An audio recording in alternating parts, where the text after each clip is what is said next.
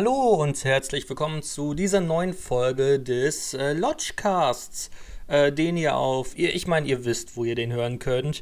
Ähm, zur Not guckt einfach in die Videobeschreibung auf YouTube, denn äh, dort gibt es den Podcast, den Lodgecast und äh, ja, da sind auch die ganzen weiteren Portale, wo ihr ihn hören könnt, zum Beispiel Spotify, iTunes und, und alles andere. Alles andere, wo man den, äh, wo man den guten Lodgecast hören, können, hören kann, oh mein Gott.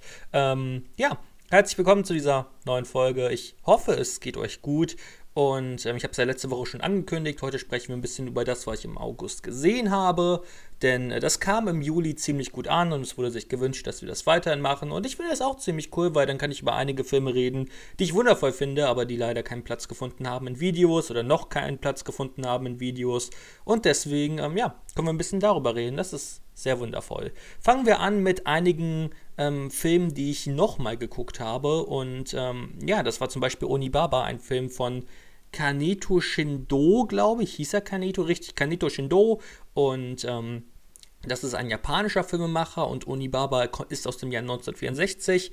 Und ich habe schon häufiger über diesen Film geredet, weil ich ihn extrem wundervoll finde. Es ist eine Mischung aus Erotik-Thriller und äh, Horrorfilm und halt auch, ähm, der hat auch Antikriegsfilm-Elemente in sich drin. Und äh, ja, es ist einfach ein sehr, sehr spannender Film. Er hat eine sehr tolle Atmosphäre.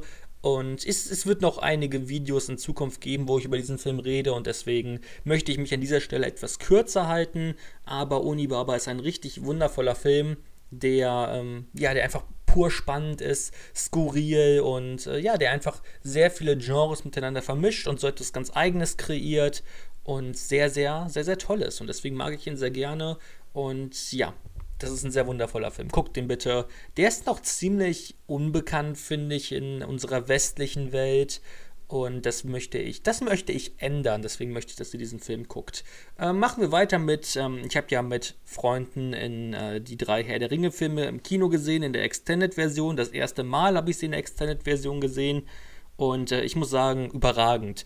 Ähm, ich glaube, über 1 und 2 habe ich schon mal ein bisschen geredet. 3 ähm, habe ich dann auch in der Extended-Version gesehen und da war er für mich auch wieder 5 Sterne wert. Davor habe ich ihm nur 4,5 gegeben. Ähm, Onibaba habe ich übrigens 4,5 gegeben, aber es war ja auch ein Rewatch, also vorher hatte der 8, jetzt hat er 9 und äh, der dritte Herr der Ringe ist von 9 auf 10 wieder gesprungen, so wie früher, weil es einfach, er, ich finde, er zeigt ähm, im, im dritten Teil nochmal seine richtige Epik und äh, ich muss sagen, er ist auch eigentlich nicht wirklich zu lang. Er dauert ja fast fünf Stunden, aber ähm, das merkt man im Film so gut wie gar nicht an und das finde ich ähm, sehr beeindruckend. Und äh, er hat auch einfach richtig, richtig, richtig tolle Szenen, neue hinzugefügte Szenen, die ich richtig wichtig finde. Zum Beispiel am Anfang ähm, die Saruman-Szene finde ich ganz essentiell wichtig für den Film und äh, die sieht man in der Kinofassung gar nicht. Und deswegen kann ich eigentlich nur sagen, ähm, der dritte Herr der Ringe in der Extended-Version wieder unfassbar genial. Ähm, natürlich auch in der Kinofassung, weil die Extended-Version, also jede Extended-Version stellt wirklich nochmal die Kinofassung in den Schatten. Das finde ich beeindruckend, denn ähm, für mich sind eigentlich alle, fast alle Kinofassungen auch schon 10 von 10 Punkte. Und ähm, ja, das bestätigt sich einfach nur in der, äh, in der Extended-Version. Ich habe auch nochmal One Cut of the Dead geguckt, den hatte ich aber auch schon letzten Monat, deswegen ähm, habe ich immer mit einem Freund geguckt, weil ich dem äh, ihn unbedingt zeigen wollte. Und der mag ihn und deswegen äh, wundervoll, habe ich meinen Job getan. Dann habe ich noch äh, nochmal noch mal gerewatcht ähm, die Pennymark-Doku von äh, Spiegel TV. Ähm, die ist natürlich auch immer wundervoll mit unserem Captain zur See. Kann ich auch nur jedem empfehlen, gibt es auf YouTube. Jeder sollte sich mal diese anderthalb Stunden Zeit nehmen. Es lohnt sich und äh, es ist, ist, einfach sehr, sehr, sehr interessant. Und dann habe ich, ähm, wie hieß der nochmal im Deutschen? Ähm, ach, wie hieß der nochmal im Deutschen? Das ist der ähm, Polit-Thriller von äh, George Clooney. Und ähm, ich mich, wie heißt der denn nochmal im Deutschen? Lasst mich kurz nachgucken, bevor ich irgendwas äh, Falsches sage. Ähm, der heißt Tage des Verrats, The Arts of March, ähm, Tage des Verrats von, äh, von George Clooney mit Ryan Gosling und ähm, auch mit George Clooney. Und wer auch mitspielt, ist äh, Philip Seymour Hoffman. Und den habe ich dank des äh, Filmbait Filmclubs gesehen. Ähm, falls ihr euch dafür interessiert, guckt einfach mal bei Letterbox vorbei. Da könnt ihr mir auch gerne folgen.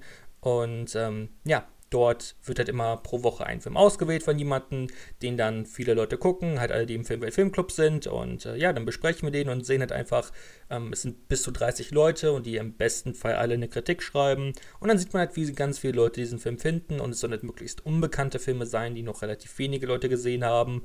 Und ähm, ja, ich kann nur sagen, dass es auf jeden Fall ein Film ist, der, ähm, der den findet ihr momentan auch auf Netflix. Und wer, Poli wer Politikfilme mag, der wird auch diesen Film mögen. Denn ähm, ja, er ist einfach sehr realistisch gestaltet, da ich mir den US-amerikanischen Wahlkampf wirklich genauso vorstelle. Leider stelle ich ihn mir genauso vor, ähm, voll mit Lügen und äh, Intrigen. Und ich finde, der Film pointiert das Bild, äh, welches uns durch schon äh, durch den letzten Wahlkampf um das Weiße Haus bekannt ist es bleibt einfach im Endeffekt eine Wahl zwischen Pest und Cholera, egal welche, egal welche Seite es ist, denn auch eine Änderung dieses, dieses ganzen Konzepts ist nicht wirklich in Sicht. Und äh, ich finde, das, das zeigt der Film ziemlich gut. Ähm, leider ist er auch manchmal ein bisschen zu klischeehaft. Es gibt eine Praktikantinnenbeziehung, welche nicht wirklich innovativ ist. Ich glaube, jeder Politikfilm oder jede Politikserie muss so eine Praktikantenbeziehung haben, weil ich sehr nicht mehr zeitgemäß finde und sehr rep repetitiv finde, denn äh, sowas gibt es irgendwie fast immer. Ähm, es wird halt, äh, es, ihr müsst wissen, es geht um ähm, die Figur von George Clooney, möchte ähm, der Präsidentschaftskandidat der äh, Demokraten werden. Und ähm, der Film dreht sich halt praktisch darum, dass diese zwei Demokraten, ähm, demokratischen ähm, Präsidentschaftsabgeordneten, Kandidaten, Kandidaten ist vermutlich das bessere Wort, ähm, halt gegeneinander kämpfen, um dann, äh, wer, wer, gegen das, wer gegen die Republikaner antritt. Und ähm, ja, es wird halt vor allem halt die Figur von George Clooney ist halt einer dieser Kandidaten. Er ist praktisch äh, zu dem, dem wir am nächsten einen Bezug haben. Das war für mich war das Problem halt an der Figur von George Clooney diese ganze, diese ganze, alle Themen, die er anspricht, waren für mich viel zu viel Utopie geleitet. Ähm, es wirkt so nämlich, als ob das Drehbuch einige momentane Menge der USA ansprechen möchte, ähm, aber es wird keins vertieft und es wird gar keine Lösung gesucht. Das ist nämlich ein riesiges Problem. Der Film sagt einfach, ja, das, das, das, das läuft alles Mist, äh, das läuft alles falsch und äh, ich möchte das alles verändern, aber so funktioniert einfach realistische Politik nicht. Und das ist für mich ein großes Problem, wodurch es halt sehr utopisch wirkt, dass dieser Film auch nie dann wirklich ähm, seine, seinen Realismus zeigen kann. Denn diese ganze Politik, die die Figur von George Clooney verkörpert, ist halt einfach absolut utopisch und gar nicht so umsetzbar in einer, ja, in einer Präsidentschaftszeit ähm, von vier Jahren. Und deswegen, ja, das ist ziemlich, ziemlich ja, schwierig, wenn der Film sonst so auf Realismus setzen möchte. Ähm, ja, ich kann aber sagen, dass einige Nebenhandlungsstränge ziemlich spannend sind, vor allem äh, zwischen Thompson, dem Governor und insgesamt dieses ganze, diese ganze Macht, diese ganzen Machtspiele im Film ähm, sind ziemlich interessant. Auch das letzte Dritte kann einen wirklich begeistern, weil es sehr spannend inszeniert ist. Ähm, aber es gibt eine Geschichte, die sehr, die sehr nervig ist, weil sie fängt mit, mit den folgenden Worten an. Ich bin in Schwierigkeiten und ich glaube, es gibt keinen kein Satz, der größer, mir größer auf die Nerven geht, als wenn eine Figur sagt, ähm, ich bin in Schwierigkeiten, weil es ist einfach so ein klischeevoller Satz und es ist eine so klischeehafte Geschichte. Ähm, ja, es ist, es ist nicht so, es ist nicht so brillant gemacht. Insgesamt ist dieser Film auch wirklich ähm, teilweise klischeehaft, aber dennoch irgendwie spannend und der dauert, glaube ich, auch nur anderthalb Stunden dauert der nur. Und äh, die machen 100 Minuten dauert der und die haben mir eigentlich schon Spaß gemacht. Und ich glaube, wer sich für Politik interessiert, der wird auch viel Spaß mit dem haben. Ich meine, George Clooney ist dabei, Ryan Gosling ist dabei, der wundervolle Philip Seymour Hoffman ist dabei, äh, even Rachel Wood und Jeffrey Wright sind auch dabei.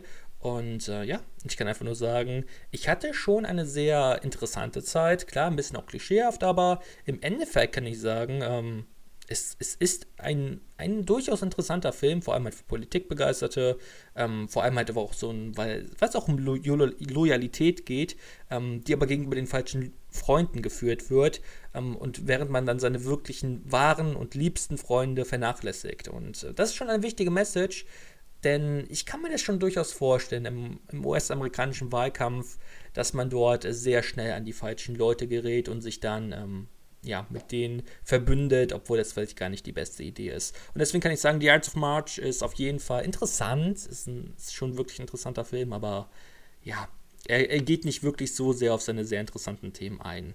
Ich habe dann noch äh, die verborgene Festung wieder geguckt. Toller Film von Akira Kurosawa, in dem sich auch Star Wars sehr, sehr stark orientiert hat. Ähm, nicht kopiert, sondern wirklich ähm, nur orientiert. Ich denke, das ist wichtig zu sagen. Aber ähm, ja, kann ich eigentlich nur das Gleiche zu sagen wie vorher auch. Äh, die verborgene Festung ist an sich ein guter Film. Ich habe ihm 8 von 10 Punkten gegeben, aber das Problem ist, die beiden, ähm, also es wird wie bei Star Wars die Geschichte von Nebenfiguren erzählt. In Star Wars ist es ja R2D2 und C3PO und in die verborgene Festung sind das halt so zwei, ähm, zwei Fußsoldaten. Das Problem ist nur, dass die in die verborgene Festung gar keine Läuterung empfinden am Ende und ähm, es ist einfach sehr, sie sind einfach sehr unsympathisch und deswegen, ähm, ja, finde ich, scheitert der Film so ein bisschen an seinen Nebenfiguren. Sonst ist das aber klassisch Akira Kurosawa. Und äh, ein sehr, sehr guter Film mit sehr, die, diese ersten äh, Minuten auch, ich glaube, oder so 10, 15 Minuten, da gibt es einen richtig epischen Kampf auf so einer äh, Treppe. Ähm, das ist auch ziemlich toll gemacht und hat mir sehr gut gefallen. Und äh, ja, es ist eigentlich klassisch Akira Kurosawa, nur mit etwas schwächeren Figuren, aber sonst ein toller Film. Ähm, ich habe noch sonst gesehen Yearning, das ist, äh, der heißt im Deutschen äh, Sehnsucht von Mikio Naruse, also auch ein japanischer Film, auch aus dem Jahr 1964, wie lustig. Und ähm, den habe ich auf Arte gesehen. Ich weiß gar nicht, ob man den zum jetzigen Zeitpunkt dort noch gucken kann. Ich glaube, bis Ende August ging der. Also äh, könnt ihr mal vielleicht auf Arte vorbeigucken, ob der noch da ist. Und äh, ich muss sagen, ich mochte den sehr, sehr gerne, weil er thematisiert so ein bisschen, dass ähm, ähm, es, geht, es geht um, ich meine, es war ein, er spielt nach dem Krieg, nach dem Zweiten Weltkrieg und ähm, die ganzen, es kommen so Supermärkte auf in, in, in, so einem kleinen Dorf in Japan und das verdrängt halt die, ähm, die heimischen Kleinläden, die von halt von Familien, dieser Familie, diese Familienbetriebe werden halt verdrängt und äh, deswegen, ähm, das thematisiert der Film halt so ein bisschen. Es geht aber auch um eine äh, verbotene Beziehung zwischen, ähm, zwei, zwischen zwei Personen, die, ähm, ja, die mich so auch so ein bisschen an Shakespeare erinnert. Und ja, ich kann einfach nur sagen, Yearning war ein richtig, richtig toller Film, der mich sehr, sehr überrascht hat. Der dauert auch nicht lang, meine ich. Ähm, ich kann nochmal gucken, der dauert 98 Minuten und der hat mich wirklich umgehauen. Ich fand den fantastisch. Und ähm, ja, auf jeden Fall, falls ihr die Möglichkeit habt, den von Naruto zu gucken, äh, Sehnsucht heißt er, falls ihr das nochmal wissen müsst. Yearning, Sehnsucht, toller Film, kann ich nur jedem empfehlen und ähm, richtig toller Film. Wie schon gesagt, unbedingt mal angucken. Dann habe ich noch die Passion von Anna gesehen. Wie heißt der, wie heißt der nochmal? Ich glaube, im Deutschen heißt der nur äh, Die Passion. Ähm, ein Film von Ingmar Bergmann, der war auf Mubi oder ist der noch auf Mubi? Ich weiß es nicht mehr ganz genau. Ich glaube, der war auf Mubi. Und Ingmar Bergmann ist ein wundervoller Regisseur, sicherlich einer der besten aller Zeiten.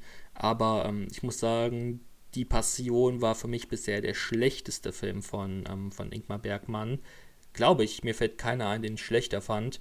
Denn mein Problem war, der wird immer wieder durch ähm, dokumentarische ähm, Einschübe der Crew unterbrochen und das hat mich extrem aus dem Film rausgebracht, extrem aus der Story rausgebracht. Und das finde ich sehr schade, wenn halt ein Film extra einen aus der, aus der Geschichte rauswirft, um halt ein bisschen was zu hinterfragen. Es erinnert wieder an dieses ähm, epische Theater von Brecht und ich muss sagen, es gibt Filme, die das ganz gut umsetzen, zum Beispiel Dogville, aber ja, es gibt auch Filme, die das ähm, halt nicht so toll umsetzen. Das ist halt für mich äh, die Passion von Ingmar Bergmann. Und er selber ist auch sehr unzufrieden mit dem Film, mit genau diesen Einschüben. Äh, mit denen konnte er auch nichts anfangen. Und deswegen, ähm, ja, bleibt für mich am Ende nur zu sagen, schade, ich habe eigentlich ein bisschen mehr erwartet. Ich habe auch äh, mir ähm, das habt ihr, das habt ihr schon, nee, das habt ihr noch nicht gesehen. Ich habe mir, das kommt nächste Woche im Filmeinkauf, also leichte Spoiler für den äh, Filmeinkauf nächste Woche. Ich habe mir eine Box gekauft, wo alle Filme von äh, James Dean drin sind. Also Jenseits von Eden, ähm, Giganten und denn sie, sie küssten und sie schlugen ihn, glaube ich. Und ich meine, so heißt er im Deutschen. Und ich habe bisher Jenseits von Eden gesehen, den ich überragend fand. Jenseits von Eden ist ein richtig, richtig toller Film. Ich habe dem 9 von 10 Punkte gegeben mit äh, Potenzial auf 10 von 10, denn ich fand den richtig, richtig stark. Ähm, und dann habe ich Giganten gesehen und Giganten fand ich so anstrengend. Also der dauert über drei Stunden, ich glaube drei Stunden 20 oder so dauert der. Und er befasst halt auch mehrere Jahre, aber es ist auch einfach so ein anstrengender Film, ähm, weil er einfach viel zu viel, viel zu lange dauert. Wirklich, so ein Film, das ist, das ist eine Liebesgeschichte mit leichtem Drama und sowas, aber der sollte niemals im Leben fast 200 Minuten dauern. Niemals sollte ein Film 200 Minuten dauern.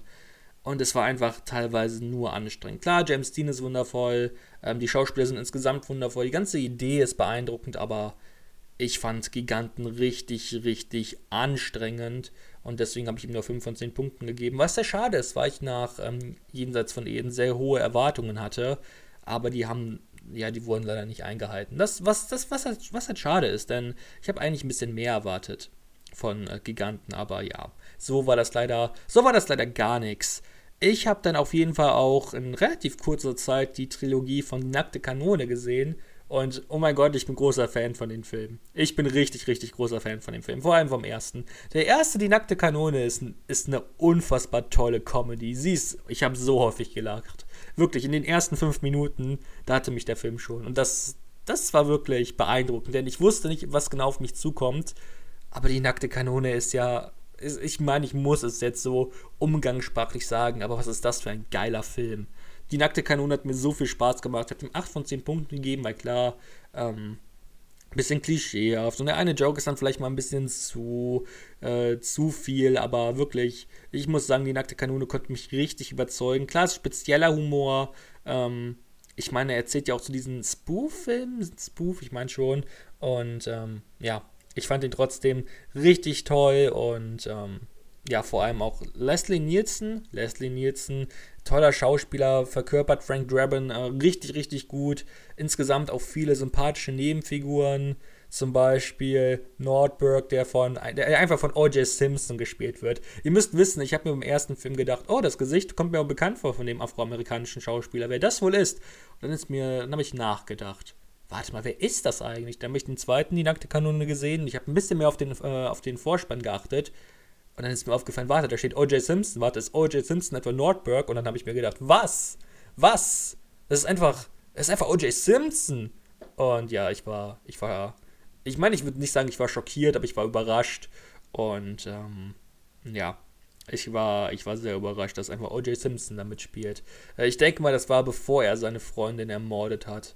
Äh, Denke ich mal.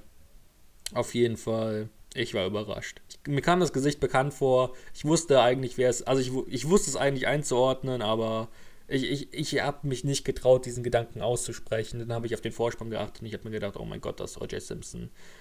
Ja, das war auf jeden Fall ein, ein Aha-Moment. Und äh, wie schon gesagt, die erste nackte Kanone, richtig geiler Film. Und äh, dann habe ich auch 2 und 3 gesehen und ich muss sagen, ich finde 3 besser als 2. Die meisten werden jetzt sagen, was, aber ich muss sagen, also ich habe ihnen die gleiche Wertung gegeben. Ich habe beiden 6 von 10 Punkten gegeben, denn äh, ich fand wieder den einen so, also ich muss, ich fand es schwer, denn die nackte Kanone 2 war für mich zu ähnlich wie 1 teilweise, vor allem vom Antagonisten. Und die nackte Kanone 3 ist halt manchmal so over the top, dass der halt ein bisschen zu übertreibt. Aber der hat versucht, ein bisschen was anders zu machen. Er hat diesen Abstecher im Gefängnis, den ich lustig fand. Und am Ende ist mit der, ich meine, die Oscar-Verleihung. Die Oscar-Verleihung ist so gut, allein deswegen sollte man sich den Film angucken. Insgesamt äh, 1 und 3 gibt es auf ähm, Amazon, gibt es auf Netflix. Und äh, falls ihr an die nackte Kanone interessiert seid, dann guckt die mal auf Netflix, sind ziemlich tolle Filme. Und ähm, ja, deswegen im Endeffekt ist 3 nicht besser als 2, aber ich finde sie gleichwertig und beide, beide stehen im Schatten des ersten und schaffen es nicht ansatzweise an ihn heranzukommen, aber es sind einfach nette Unterhaltung, deswegen ich mochte sie. Wenn es sie irgendwann nicht mehr auf Netflix gibt, vermutlich werde ich mir sie kaufen. Also alle drei und nicht nur den ersten. Und das ist schon auf jeden Fall für so eine Comedy und dass die mich auch, also ich habe die wirklich, glaube ich, an äh, drei Abenden geguckt das ist, das ist selten, dass ich sowas mache. Und deswegen Respekt an die nackte Kanone. Und die sind unfassbar kurz. Die dauern alle nur so 85 Minuten. Das fand ich sehr gut. Und jede Fortsetzung wird kürzer. Und das finde ich besser, dass zum Beispiel beim zweiten nicht probiert, wo, probiert wird, ja, wir machen es jetzt 120 Minuten lang. Sondern dass sie, dass sie verstanden haben, das funktioniert nur für 90 Minuten. Wir machen das auch nicht länger. Und das ist, das ist, das ist auf jeden Fall gut. Ähm, ja. Dann äh, Almost Famous, dazu habe ich schon was gesagt. Zu was ich noch nichts gesagt habe, ist German Angst. Äh, zudem habe ich auch eine Kritik auf Movie Words geschrieben. Und ähm, das ist ein deutscher Horrorfilm, der aus drei, ähm, Anthology-Geschichten besteht, also aus drei eigenen Geschichten, die auch von drei eigenen Regisseuren gedreht wurden. Und ähm, dazu kann ich sagen, das große Problem von German Angst ist, dass, also das große Problem ist einfach wirklich, dass die ersten zwei Geschichten, ähm, also vor allem die zweite Geschichte sticht halt, ist halt vollkommen, ist einfach schrecklich die erste Geschichte ist, hat interessante Momente, aber ist zu ruhig für einen Start. Man kommt, man kommt sehr langsam in den Film und nur so sehr schwer in den Film. Das hat mich sehr gestört. Und sie dauern halt auch relativ kurz. Ich glaube, ähm, der Film dauert zwei Stunden und die ersten beiden Geschichten sind halt in einer Stunde dann fertig. Also jede dauert ungefähr 30 Minuten. Und die letzte Geschichte dauert dann halt wirklich fast eine Stunde. Und man merkt halt, dass dort ähm, sehr viel Arbeit reingeflossen ist. In die, insgesamt ist es die ähm, aufwendigste Geschichte. Ähm, sie orientiert sich an, ähm, ich weiß nicht genau, von wem das Buch ist, aber an, äh, an diesem, an diesem Alraune-Werk aus, ich glaube, aus den 1920ern ist das. Und ähm, auf jeden Fall, deswegen die dritte Geschichte ist mit Abstand am besten. Aber wirklich die zweite geht zum Beispiel unfassbar pietätlos mit dem Thema Nazis um und äh, Judenverfolgung.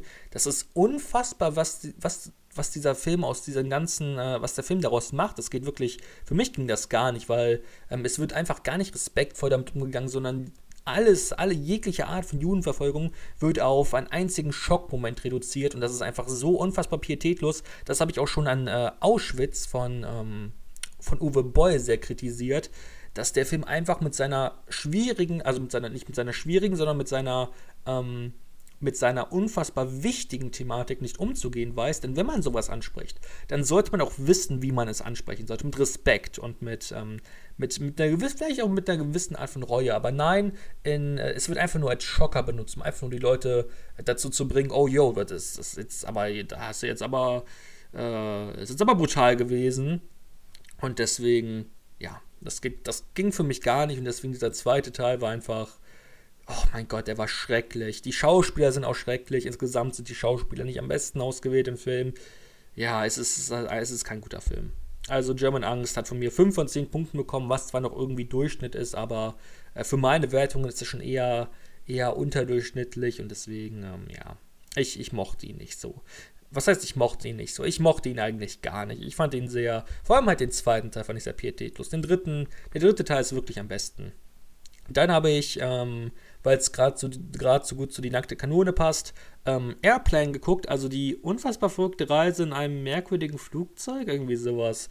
Ähm, irgendwie so heißt der im Deutschen. Der ist auch auf Netflix, ist auch von, äh, ist von Jared Zucker, Jim Abrahams und David Zucker. Und ähm, ja, das ist halt, David Zucker ist halt der äh, Regisseur von äh, Die nackte Kanone. Und Airplane ist halt auch, ähm, ist halt auch so ein Spoof-Film, ich meine es als Spoof. Es ist sehr unangenehm, wenn ich jetzt im ganzen Podcast das falsche Wort sage. Aber ich meine, es ist ein, ich meine, Spoof-Film heißt es. Ähm, auf jeden Fall hat Leslie Nielsen dort seine erste lustige Rolle und es ist, es ist sehr wundervoll gemacht, denn seine Figur ist komplett ernst und ich mag das, wenn bei Comedies ähm, praktisch die Figuren nicht wissen, dass sie in einer Comedy sind. Das ist zum Beispiel auch bei Hangover ganz toll. Im Endeffekt, ähm, es ist das zum Beispiel im Unterschied zu, ähm, zu das Leben des Brian. Ich liebe das Leben des Brian, aber jede Figur in das Leben des Brian weiß, dass sie, dass sie in einer Comedy mitspielt. Und bei Hangover und bei ähm, die unfassbar verrückte Reise in einem, also bei Airplane, ich nenne einfach Airplane, wir nennen jetzt einfach hier den englischen Namen. Bei Airplane ist es halt so, dass die Figuren halt nicht wissen, dass sie in einer Comedy mitspielen. Und das ist halt, hat einfach was unfassbar Charmantes, denn ähm, ja, alles, alle Figuren wirken halt echt.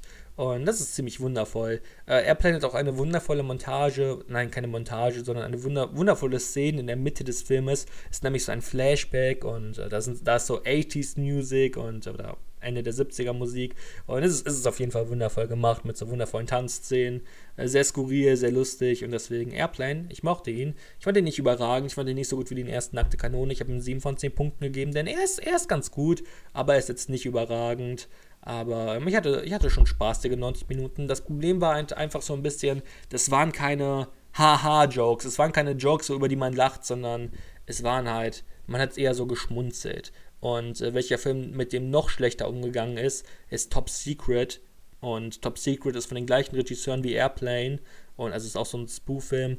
Und ähm, das Problem ist halt einfach, der war halt noch unlustiger als Airplane. Ich habe dem 5 von 10 Punkten gegeben weil der mich wirklich nicht umgehauen hat. Umgehauen hat. Ich fand den wirklich unlustig. Ich habe mal, ein paar Mal geschmunzelt, aber ich fand ihn wirklich nicht lustig. Das Gute ist, ähm, Wall Kilmer hat sein Spielfilmdebüt und ähm, der hat schon ein paar kreative Szenen, aber es hat bei mir einfach nicht gefruchtet und deswegen konnte ich nicht viel mit ihm anfangen. Äh, Kritikerlegende Roger Ebert hat aber das eigentlich ganz gut beschrieben. Äh, er selber hat bei der Filmverführung schon in den ersten 10 Minuten fünfmal gelacht, während sein Freund im gesamten Film nur fünfmal gelacht hat. Und natürlich ist Comedy vermutlich das subjektivste Genre.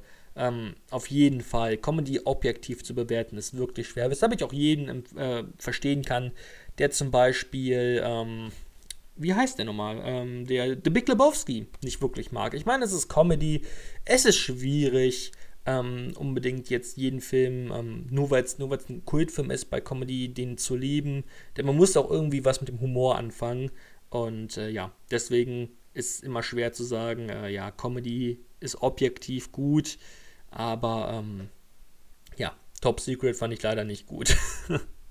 Und deswegen, ja, vielleicht konntet ihr mit dem mehr anfangen, ich weiß es nicht ja, ich, es, es ist ein bisschen schwierig bei, dem, bei Comedy.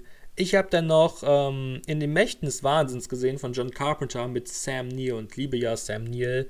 Ähm, toller Darsteller. Jurassic Park, Possession, äh, Peaky Blinders. Sam Neill ist wundervoll. Und äh, in The Mouth of Madness, also in Die Mächte des Wahnsinns, ist auch ein richtig wundervoller Film. Er dauert nur 90 Minuten, aber er ist sehr kreativ. Es geht um ähm, ein, es geht um einen Horror, äh, Horrorautor, der Sat, Sutter Kane heißt der.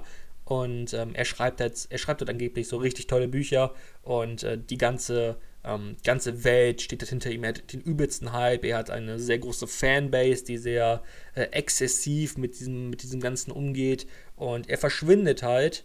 Und ähm, ja, jetzt soll wie heißt seine Figur nochmal? John Trent heißt der, ähm, ihn mit seiner Managerin wiederfinden und äh, ja, sie enden dann in seinem Heimatdorf und dort passieren Dinge. Und äh, die Mächte des Wahnsinns ist einfach unfassbar skurril und äh, sehr einzigartig, möchte ich fast schon sagen, vor allem auch für die äh, Filmografie ähm, John Carpenters, denn ähm, ich muss sagen, ich fand den sehr ich fand den, ich fand den auf jeden Fall sehr speziell, denn es war, erstmal, ich muss sagen, ich mag diese Thematik mit diesen, ähm, mit diesem ganzen, ähm, das, das, es ist so ein merkwürdiges Dorf und ähm, John Trent, die Figur, äh, Sam Neill hat doch einfach sein eigenes Charisma. Deswegen, ähm, ich muss auch einfach sagen, John Carpenter hat nie so wirklich Darsteller, die in seinen Filmen hervorstechen. Klar, bei ähm, das Ding kann man vielleicht noch über ähm, über ähm, Kurt Russell reden,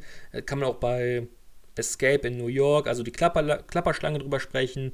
Aber ich muss sagen, Sam Neill trägt hier wirklich den kompletten Film.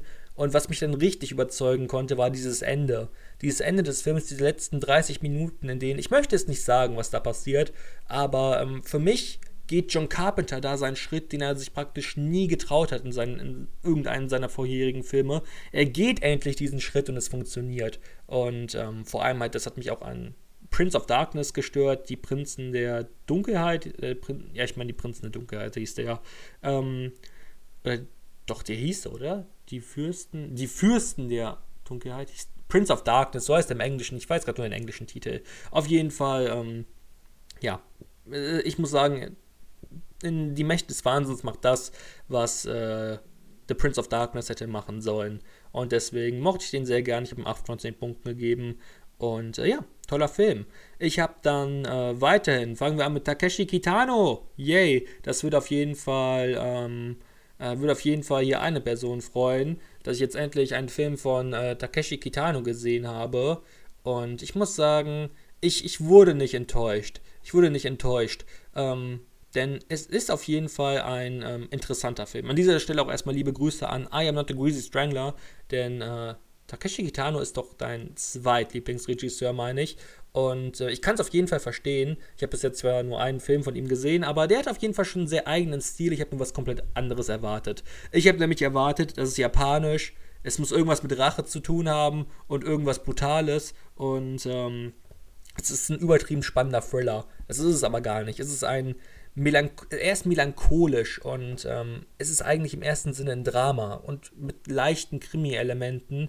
Ähm, der wird auch nicht chronologisch erzählt und ich muss sagen, darauf war ich einfach nicht gefasst. Und deswegen hat mich der Film so ein bisschen überfordert, ist das falsche Wort, aber ich habe was anderes erwartet und deswegen meine Erwartungshaltung hat etwas, sie, sie, sie war etwas verschoben. Und ich musste mich erstmal damit anfreunden und deswegen ähm, möchte ich eigentlich noch gar nicht so wirklich ein Urteil über ähm, Hanabi heißt der, heißt der im ähm, Japanischen, möchte ich noch gar nicht so wirklich über ihn urteilen, denn ähm, ich kann verstehen, wenn man den toll findet und vielleicht werde ich ihn auch toll finden in einem Rewatch, aber ich werde auf jeden Fall noch einen Anlauf brauchen. Aber ich kann auf jeden Fall sagen, dass ähm, das auf jeden Fall, vor allem die ganze Inszenierung, die Kostüme, es hat auf jeden Fall was sehr Eigenes und das kann man auf jeden Fall Takeshi Kitano nicht vorwerfen, dass er, er hat auf jeden Fall probiert, probiert etwas Besonderes zu machen. Das ist, das ist ihm gelungen. Ähm, ja, die Frage ist nur, ja, gefällt es mir? Und ich muss halt erstmal sagen, nein. Ähm, ich habe ihm dennoch 7 von 10 Punkten gegeben, wegen dieser ganzen Grundidee. Ich mochte ihn an sich, aber ich fand ihn jetzt nicht überragend. Aber es ist ein guter Film und es ist eine gute Idee. Ich muss ihn einfach nochmal gucken. Und dann kann ich eigentlich erst so richtig über ihn urteilen. Weil am Ende hat er mich wirklich, er hat mich wirklich verloren. Und ähm, ja, das ist ein großes Problem. Äh, ja, machen wir weiter mit. Ich hatte, einen, ich hatte einen schrecklichen Tag. Ihr müsst es wissen, äh, ich hatte einen Tag, wo ich Batman Forever und Batman at Robin geguckt habe. Und die meisten werden mich jetzt vermutlich umbringen, aber ich muss sagen, ich finde Batman at Robin besser als Batman Forever. Denn ähm, das Problem an Batman Forever ist einfach diese. Es ist einfach so schrecklich, wenn man es betrachtet, wenn man Batmans Rückkehr gesehen hat von Tim Burton und dann sieht man Batman Forever von Joel Schumacher und es ist einfach. Es ist einfach, du du, du hast einfach, du hast einfach die Welt vor dir und du hast einfach das, das Schönste aller Zeiten vor dir. Du, du hast keine Ahnung. Du siehst gerade, du, du guckst gerade, du kannst gerade Dune gucken. Die neuen Dune von Denis Villeneuve. Und das ist praktisch Batmans Rückkehr von Tim Burton. Und du entscheidest dich dafür, X-Men New Mutants zu gucken. Und das ist, das ist äh, Batman Forever. Es ist einfach so ein unfassbarer qualitativer Unterschied. Also ich, ich hoffe es. Ich hoffe, dass es ein großer qualitativer Unterschied ist. Die Aussage kann schlecht altern. Die Aussage kann wirklich schlecht altern. Aber jetzt laut meinem jetzigen Standpunkt, ich hoffe, ich hoffe einfach, dass diese, dass diese Aussage nicht schlecht altern wird. Aber so stelle ich es mir vor. Du, du könntest Dune gucken, aber du entscheidest dich dafür, X-Men New Mutants zu gucken. Und oh mein Gott, warum sollte man das machen?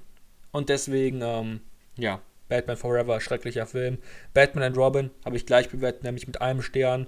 Und ähm, das einzig Gute an dem Film ist ähm, Alicia Silverstone. Ich habe eine Schwäche für Alicia Silverstone, die in diesem Film auch nicht gut ist, aber ich mochte jede Szene mit ihr, weil ich, weil ich sie halt einfach mag.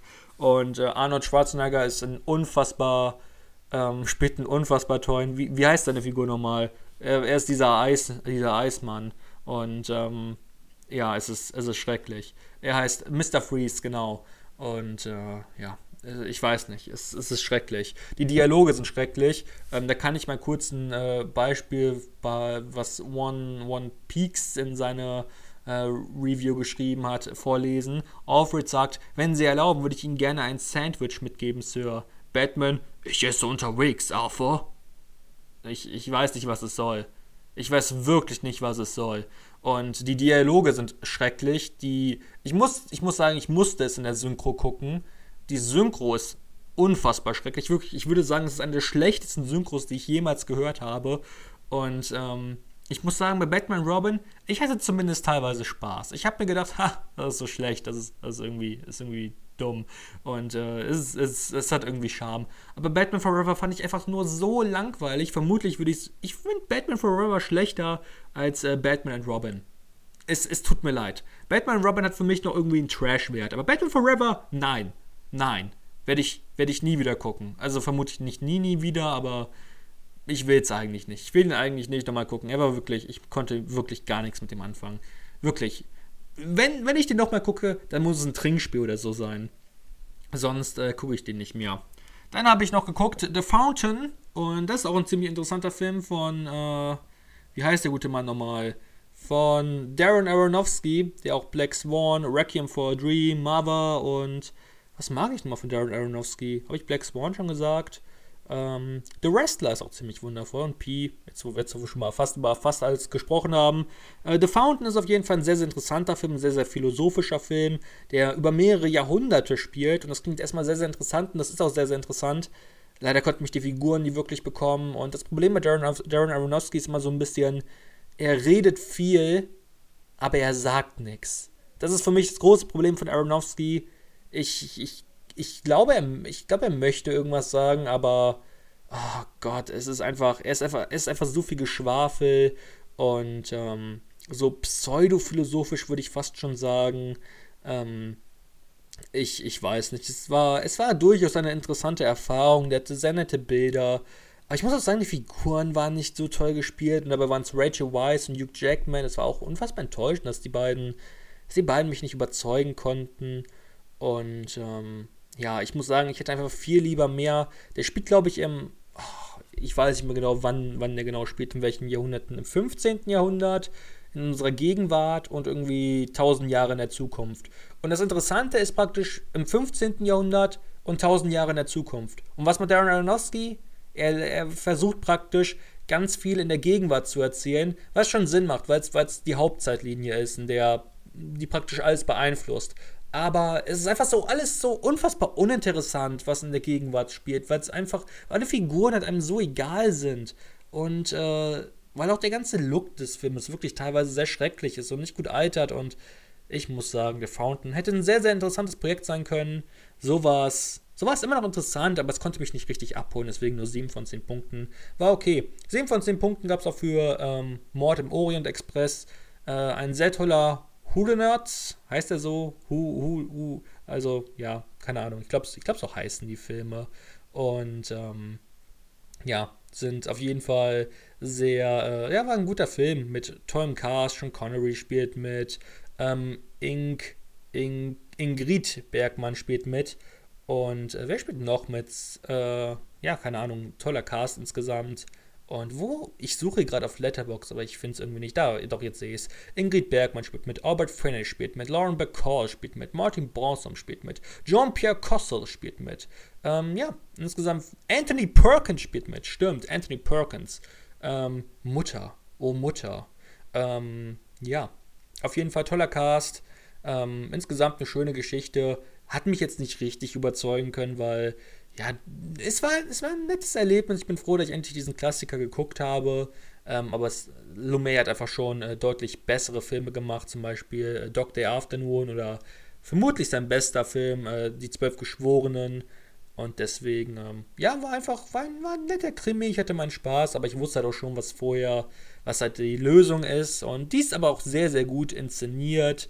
Und ähm, ja, insgesamt äh, die ganze Figur von Robert Finney ist halt sehr, sehr, sehr, sehr gut gespielt und sehr, sehr gut. Insgesamt ist alles gut gemacht, aber ja, ich meine, wir wissen, worauf es hinausläuft und deswegen ist auch so ein bisschen die Spannung weg. Aber es war nett. Es war eine nette Erfahrung. Ich bin froh, dass ich sie gemacht habe. Dann habe ich noch Shin Godzilla geguckt und äh, zudem habe ich auch wieder eine Review auf Letterbox geschrieben. Und äh, ja, ich bin sehr froh, denn es war einfach wieder ein klassischer japanischer äh, Kaiju-Action-Film. Und das ist einfach, also ich mag diese Kaiju-Action-Filme. Ich meine, ich mag den originalen Godzilla. Ähm, ich mag Pacific Rim, der sich sehr viel daran orientiert. Ich mag aber auch die amerikanischen Verfilmungen von Godzilla, zumindest die von äh, Re Regisseur Gareth Edwards und die von Michael Dougherty, also ähm, King of Monsters und äh, ja, der Godzilla aus 2014, den von äh, Roland Emmerich mag ja hoffentlich kein Mensch. Und ähm, es sind einfach unfassbare, unfassbar unterhaltsame Blockbuster, die mit ziemlich viel Stil daherkommen. Und ähm, ja, die japanische Antwort auf diese Filme, die ist vor allem halt inhaltlich, finde ich, sehr, sehr stark. Und ähm, ja, der Mann hinter diesen Filmen ist Hideaki, Hideaki Anno und von dem habe ich letztens erst Neon Genesis Evangelion gesehen, welche eine sehr, sehr interessante Serie ist. Könnt ihr auf Netflix gucken. Und er hat den Film dazu gemacht, die End of Evangelion, der auch, der, der richtig stark ist. Und ähm, auch Shin Godzilla ist wirklich ein ziemlich starker Film. Ich habe ihm 8 von 10 Punkten gegeben. Und er ist damit ähm, auf einer Wertung mit dem originalen Godzilla. Ähm, vor allem die Effekte sind richtig stylisch, auch die Kameraarbeit ist richtig gut. Ähm, was aber besonders toll ist, ähm, ist, ist eine Stelle in der Mitte des Filmes. Dort kommt dann die alte Godzilla-Musik Und äh, ab dort fängt der Film so richtig an zu starten. Denn diese ersten 45 Minuten, sie sind gut, sie haben schon interessante Momente, vor allem es wird auf die Politik und auf die Bürokratie in Krisensituationen eingegangen.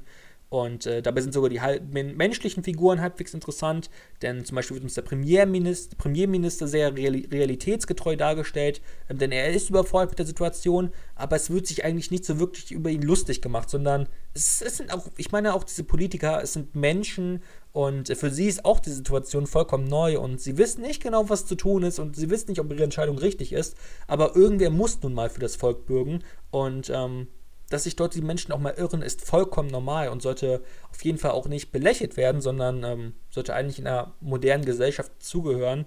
Und ähm, ja, das fand ich auf jeden Fall einen sehr interessanten Aspekt, vor allem wenn man dazu auch einen kleinen Kreis zur Corona-Krise schließen kann. Ähm, ob dort die Politik alles richtig gemacht hat, kann man sicherlich in Frage stellen, aber ähm, ich denke, eigentlich sind wir ganz gut durchgekommen und ähm, deswegen sich dort jetzt über irgendwas zu beschweren, finde ich schon ein bisschen, ein bisschen fragwürdig, denn ähm, ja, wir sind doch alle ganz gut durchgekommen, ohne größere Probleme. Und ähm, ich meine, irgendwer muss entscheiden und ich bin sehr froh, dass ich diese Entscheidung nicht treffen musste, sondern andere Menschen. Und äh, ja, deswegen ähm, kann man, muss man auch manchmal einfach, äh, selbst wenn alles nicht perfekt gelaufen ist, manchmal trotzdem die Anerkennung ähm, diesen Menschen geben, denn sie haben sie verdient, denn so eine Krisensituation äh, gab es einfach noch nicht vorher und äh, ja, irgendwer muss dann auch dann entscheiden.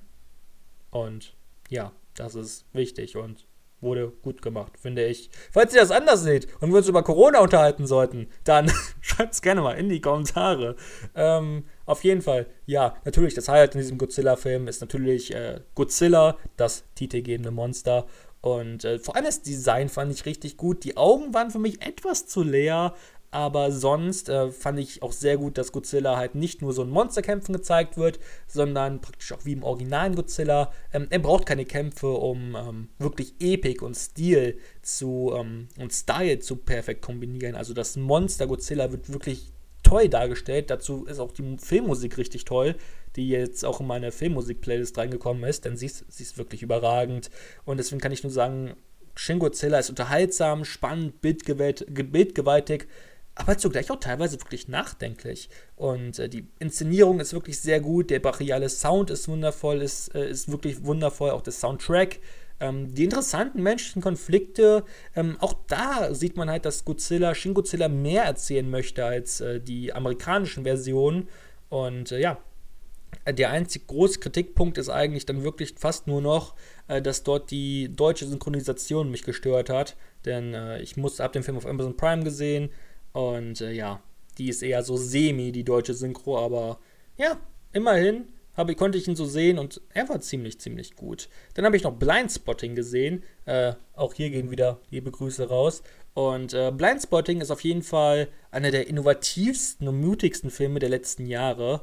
Und äh, ich muss sagen, ich hatte ihn sehr lange auf meiner Watchlist und endlich habe ich ihn gesehen. Und er hat mich überhaupt nicht enttäuscht, denn ich habe ihm auch 9 von 10 Punkten gegeben.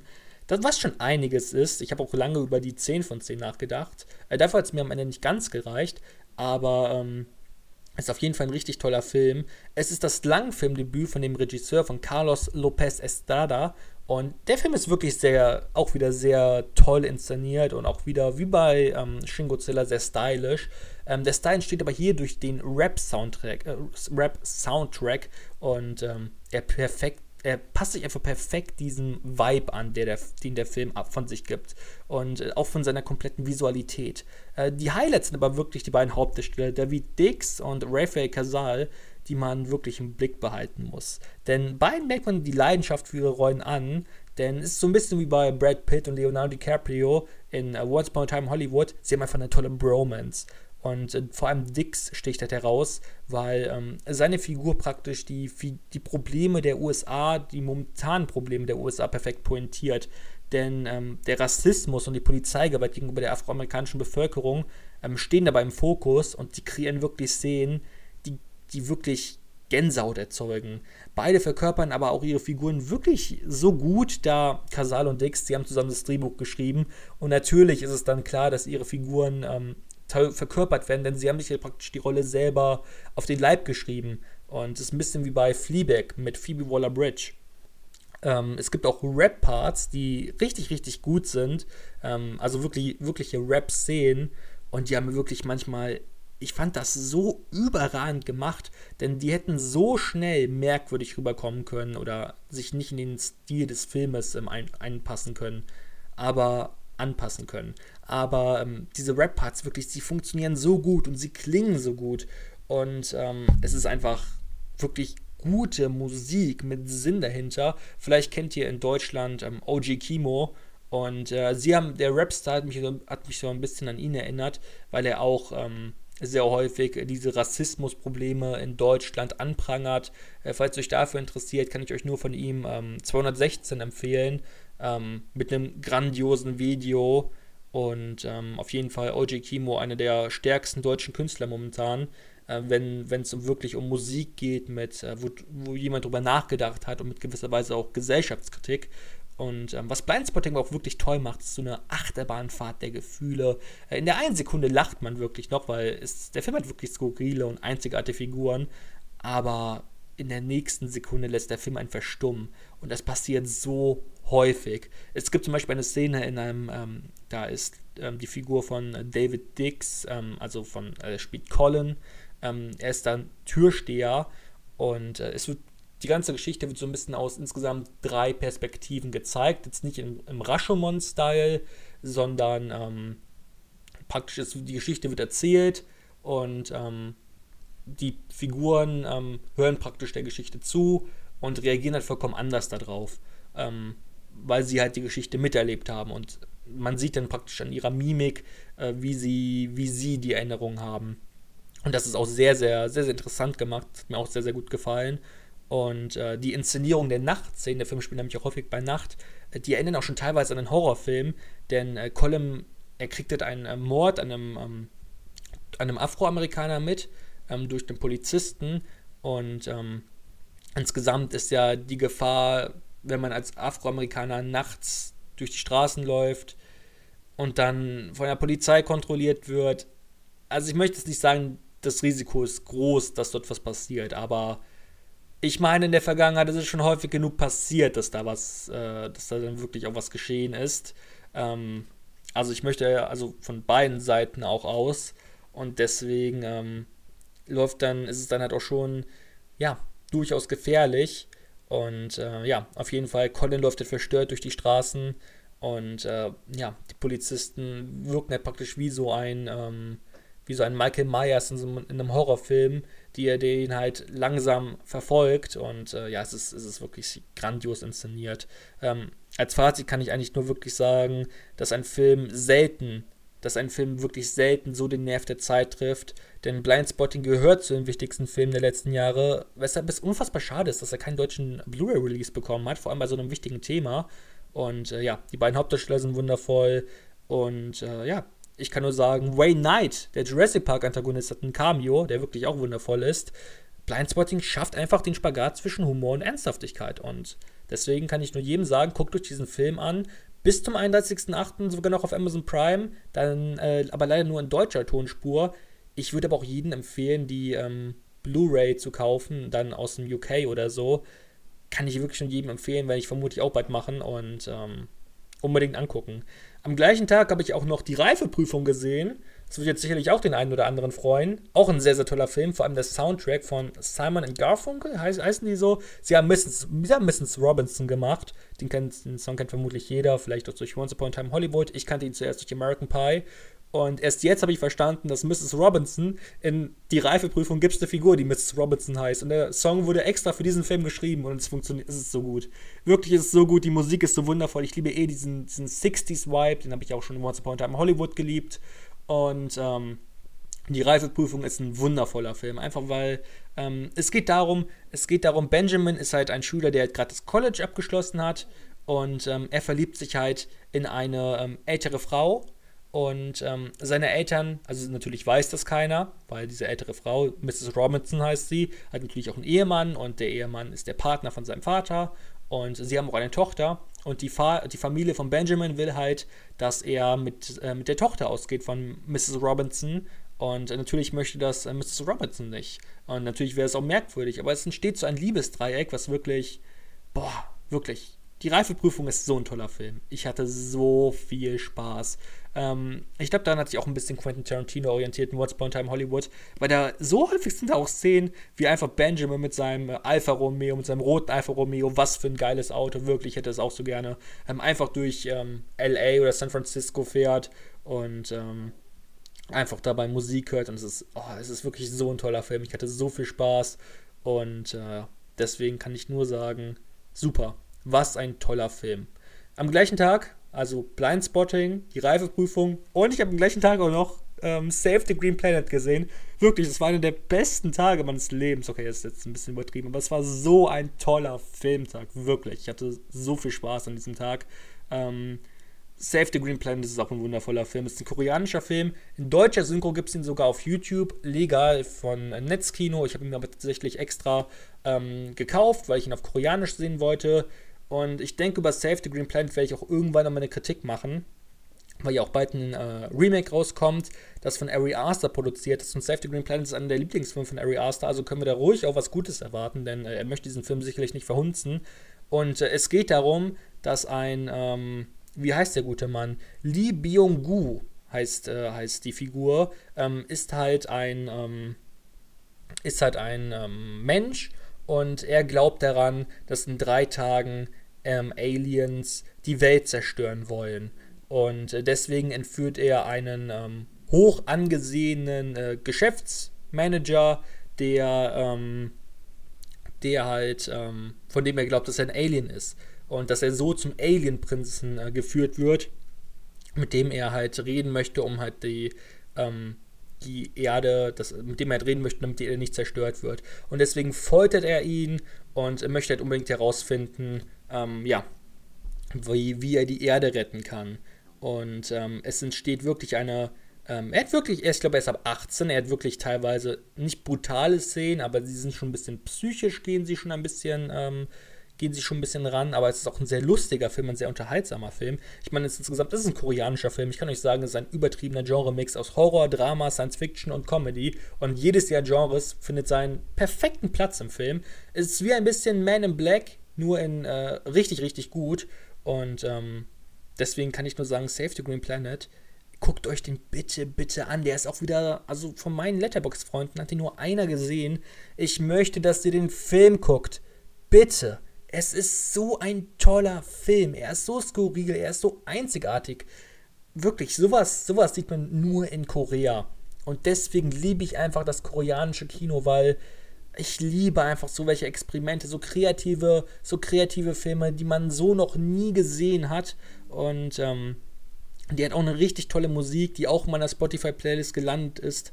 Und äh, ja, ich kann einfach nur sagen, Save the Green Planet, auf jeden Fall einer der besten koreanischen Vertreter. Ich habe ihm zwar nur 8 von 10 Punkten gegeben, aber ich denke, im Rewatch geht er relativ sicher auf 9 von 10 hoch.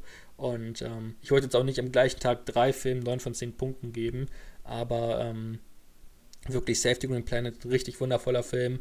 Einer der besten koreanischen Vertreter, habe ich ja gerade schon gesagt. Und ähm, auf jeden Fall Pflicht zum Ansehen. Pflicht zum Ansehen. Das Einzige, was ich ein bisschen schade fand, ähm, das Ende, ähm, wir wissen, was am Ende passiert. Das fand ich ein bisschen, finde ich ein bisschen schade. Das hätte man noch ein bisschen offener lassen können, aber ähm, ja, das ist auf jeden Fall trotzdem ein richtig wundervoller Film.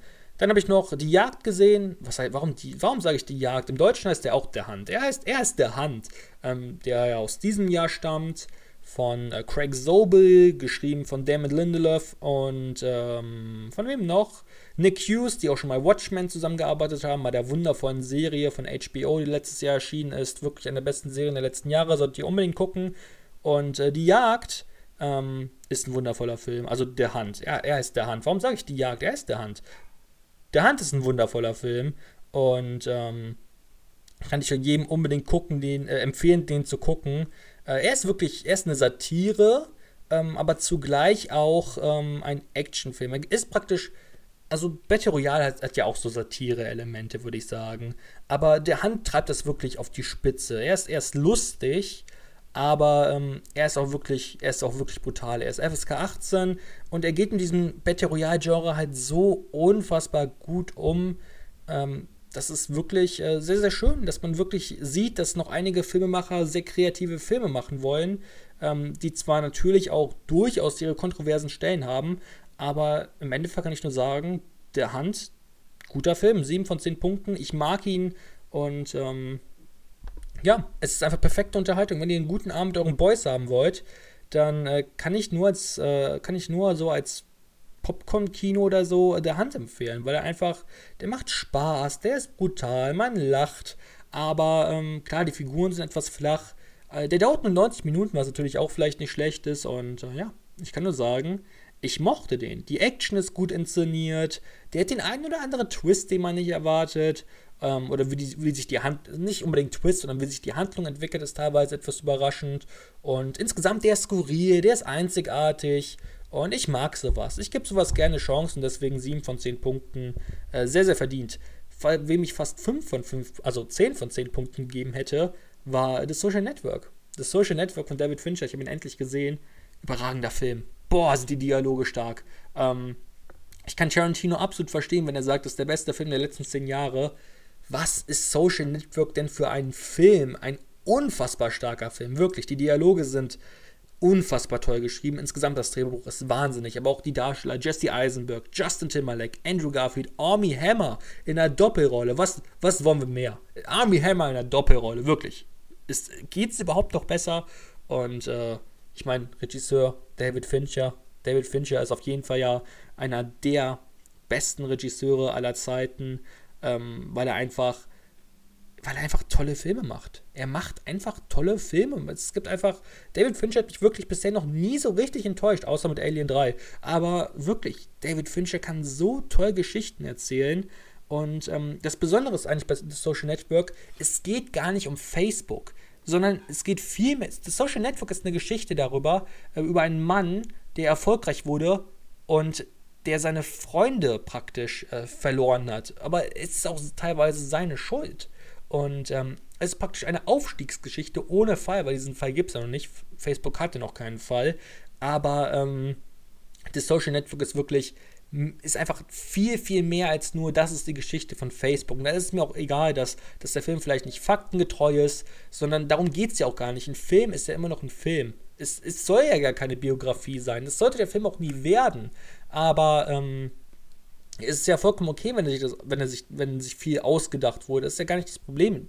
Es wird ja auch nie gesagt, so und so ist das.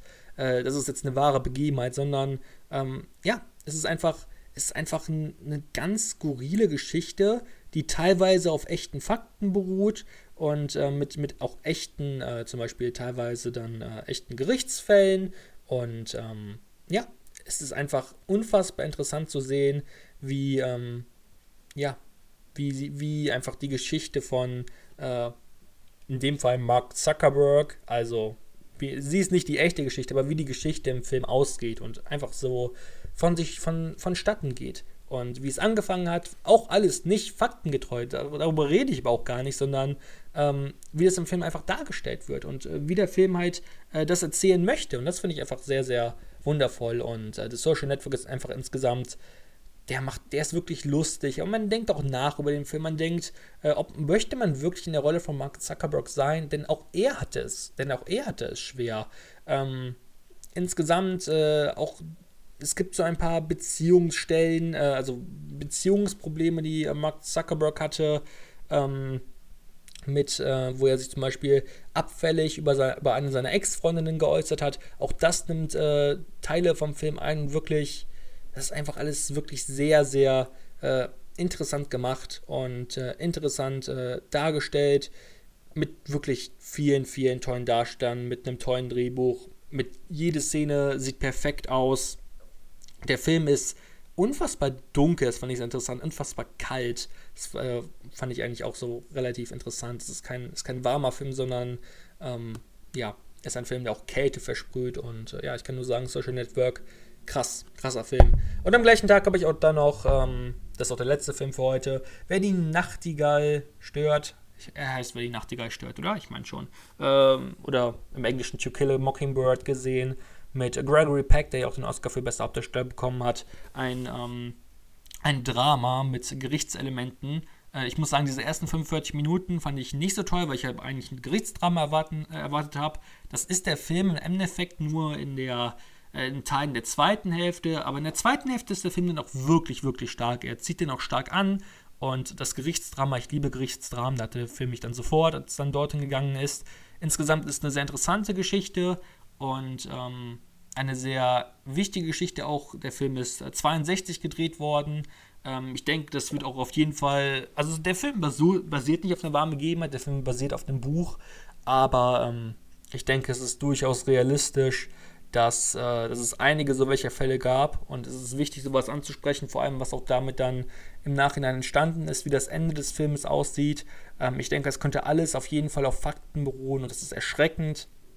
Und deswegen kann ich nur sagen, die Nachtigall stört, auf jeden Fall einer der wichtigsten Filme aller Zeiten, auch für mich wirklich die ersten, die ersten 45 Minuten bis, bis zur ersten Stunde ähm, fand ich jetzt nicht so stark, aber ähm, wirklich ansonsten toller Film, kann ich nur wirklich jedem empfehlen, den mal sich anzugucken, auch wenn man den vielleicht nicht so überragend findet. Ich habe ihm auch nur 7 von 10 Punkten gegeben, aber ähm, auf jeden Fall ein Blick wert, vor allem halt wegen dieser interessanten Thematik. Ähm, also ich sollte vielleicht noch sagen, worum es geht. Es geht darum, dass ähm, ein, ähm, also der, die Figur von Gregory Peck ist Anwalt und er vertritt einen ähm, Afroamerikaner, der angeblich eine Frau vergewaltigt hat. Und ähm, ja, darüber geht es dann zu einem Gerichtsprozess. Im ersten Teil sieht man aber vor allem die Geschichte seiner Kinder, denn die Geschichte wird ähm, nämlich auch aus der Sicht der Kinder erzählt, was ähm, auch eine sehr, schöne, eine sehr schöne Perspektive ist. Und äh, deswegen, ja, sehr, sehr interessant, sehr, sehr toller Film, teilweise auch traurig und einfach wichtig, vor allem auch in unseren heutigen Zeiten, wo Rassismus und äh, Polizeigewalt und äh, ja, insgesamt Ausgrenzung eine leider eine so große Rolle einnimmt. Und äh, ja, deswegen kann ich nur sagen, wer die Nachtigall stört, unbedingt mal angucken. Unbedingt mal angucken.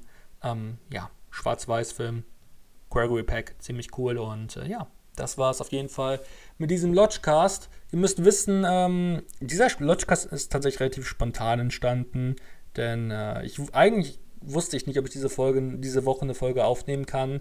Jetzt konnte ich es doch und äh, ich hoffe, diese Folge hat euch gefallen. Und äh, ja, wir sehen uns dann äh, vermutlich, vielleicht, vielleicht nächste Woche wieder, vermutlich. Äh, ich weiß noch nicht, ob ich nächste Woche eine Folge schaffe, vielleicht schon, vielleicht auch nicht. Ich bin aber mal relativ positiv und positiv gestimmt und denke einfach mal, ja, ihr bekommt eine Folge. Und äh, ja, bis dahin wünsche ich euch auf jeden Fall äh, schönen Tag. Ah, stimmt, nee, wartet. Die nächste Folge, jetzt, jetzt wo wir gerade schon mal dabei sind, ich muss noch mal kurz darüber reden. Nächste Woche erscheint Mulan. Und nächste Woche wird der Upload-Plan ein bisschen anders sein. Ich hätte es vielleicht am Anfang besprechen sollen, aber jetzt rede ich da am Ende darüber. Ähm, ist halt so. Nächste Woche, Mittwoch Filmeinkauf, Donnerstag Mulan-Kritik vermutlich, ähm, wenn dort wirklich das Embargo zu Ende ist. Und ähm, Donnerstagabend dann. Und äh, Samstag, Samstag wird der Lodgecast kommen. Denn ähm, ich möchte nicht, dass dann Mittwoch, Donnerstags und Freitags ein Video kommt, dann können wir es auch machen Mittwoch, Donnerstags und Samstags, weil dann haben wir noch den Samstagstermin, der ja immer so bleibt, aber dann ist das Special schon Donnerstags und es ist ein bisschen anders, aber ähm, ja, ist ja manchmal auch ganz schön. Und weil ich vielleicht noch sagen sollte, ich sehe heute Tenet. Für euch war es gestern, ähm, ja, ich sehe heute Tenet. Ich bin gespannt. Die ersten Kritiken sind ja eher so, Sie sind nicht gut. Ich habe ein bisschen Angst. Ich habe ein bisschen Angst vor Tenet. Könnt mal, ihr könnt mir gerne ähm, eure Meinung zu Tenet in die Kommentare schreiben. Ich bin gespannt. Ich bin wirklich gespannt. Ich habe ein bisschen Angst. Ähm, es ist sogar so, wir gehen davor noch essen. Und momentan freue ich mich mehr auf das Essen als auf Tenet. Weil ich wirklich ein bisschen, bisschen Angst habe, dass ich den Film nicht mag. Aber ich will den Film mögen. Ich, ich bin jetzt einfach mal positiv gestimmt, okay? Schreibt mir auf jeden Fall mal in die Kommentare, wie findet ihr Tenet? Und ähm, ja, wir sehen uns dann oder hören uns dann nächste Woche wieder. Jetzt habe ich es schon angekündigt. Okay, nächste Woche kommt ein Lodgecast. Ich verspreche es nicht, aber es ist, es ist sehr wahrscheinlich. Wir sehen uns. Tschüss!